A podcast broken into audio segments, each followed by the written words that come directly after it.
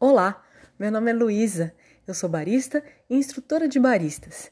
E esse é o Doses, a versão em podcast da minha coluna no Minestrone, a Expresso com a Barista. Seja muito bem-vindo a mais um episódio dessa dose curtinha de conhecimento sobre café. No último episódio, eu falei para vocês sobre a importância de verificar a data da torra ou data de fabricação do café na embalagem. Mas eu não falei qual é a janela ideal para o consumo desse café para que ele não perca as suas características. Então, vamos lá falar sobre isso.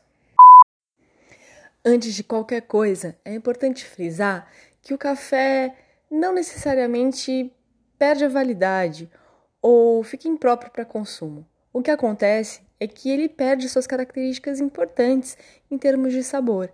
E se a gente quer qualidade, é importante a gente prestar atenção no frescor do produto que a gente está consumindo.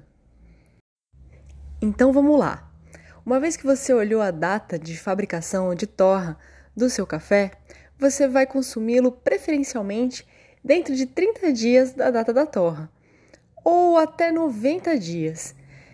Boas torrefadoras dão até 90 dias para ter um pouquinho mais de tempo de prateleira no supermercado, ou nas lojas, ou gôndolas de maneira geral. Mas se você tiver acesso a uma torra bem fresca, procure consumir aquele café dentro do mês, tá bom? Nada de ficar estocando café em casa. Se você vai consumir um café de qualidade, procure consumi-lo quanto antes. Não fica guardando café para as visitas, tá bom? E hoje eu já vou ficando por aqui. No próximo episódio, eu prometo contar para vocês onde que a gente pode encontrar esses cafés com torra mais fresca. Combinado? Um abraço e bons cafés.